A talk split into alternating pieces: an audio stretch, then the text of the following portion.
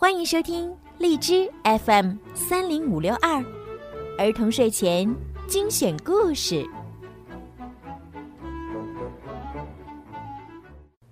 少出门，戴口罩，勤洗手，多通风。武汉加油，中国加油！亲爱的小朋友们，你们好，我是每天给你们讲故事的小鱼姐姐。今天呢，小鱼姐姐又要给你们讲好听的成语故事了。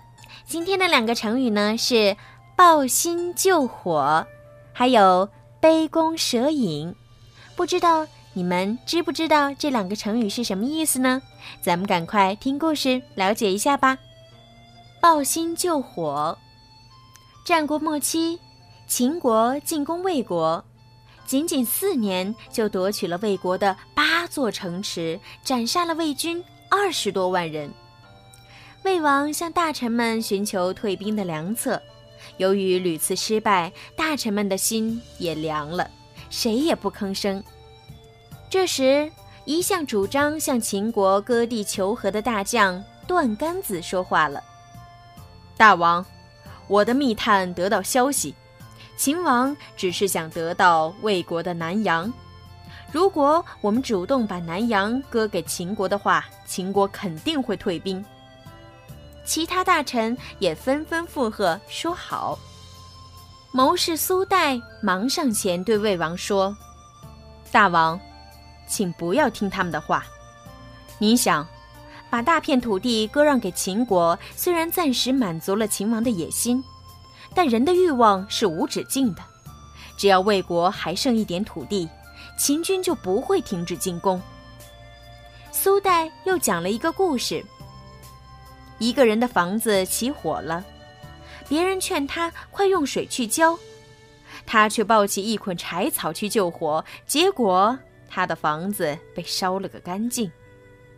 柴草不但不能灭火，反而会助长火势。大王若拿魏国土地去求和，不就等于抱着柴草救火吗？杯弓蛇影。从前有一个人名叫岳广，有一天啊，他请一位朋友到家里喝酒，可这位朋友端起酒杯，突然隐隐约约的看见杯里有一条蛇在蠕动。朋友勉强喝完了酒，可是，一回到家就病倒了。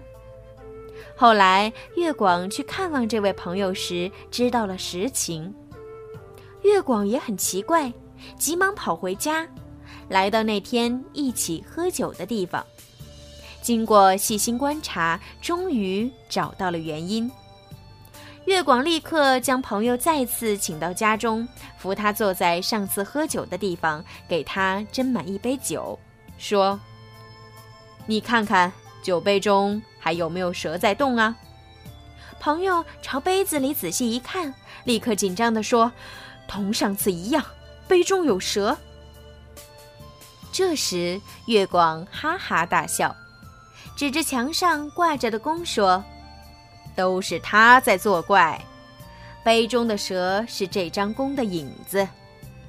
说完，月广把墙上的弓取下来，接着问道：“你现在看看杯子里还有蛇吗？”“没有了，没有了。”“哦，我明白了。”朋友恍然大悟，心情顿时开朗起来，并一下子全好了。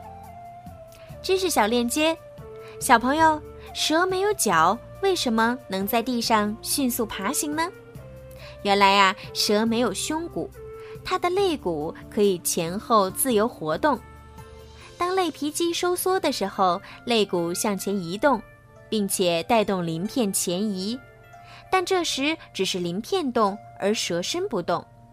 接着，鳞片向后移动时，鳞片的后缘就和凹凸不平的地面接触。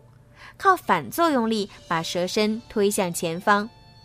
至于在海水中生活的蛇，它的运动方式啊就更有特色了。这类蛇一般是尾部侧扁，头部很小，游泳时能不断收缩腹部，使身体横截面呈三角形，以减少阻力。并用扁形似桨叶的尾巴划水前进。好啦，今天的故事就讲到这儿啦。听完故事了以后，你们是不是明白了“抱薪救火”和“杯弓蛇影”到底是什么意思呢？以后啊，小鱼姐姐还会给你们讲更多好听的成语故事哟。晚安吧，宝贝们。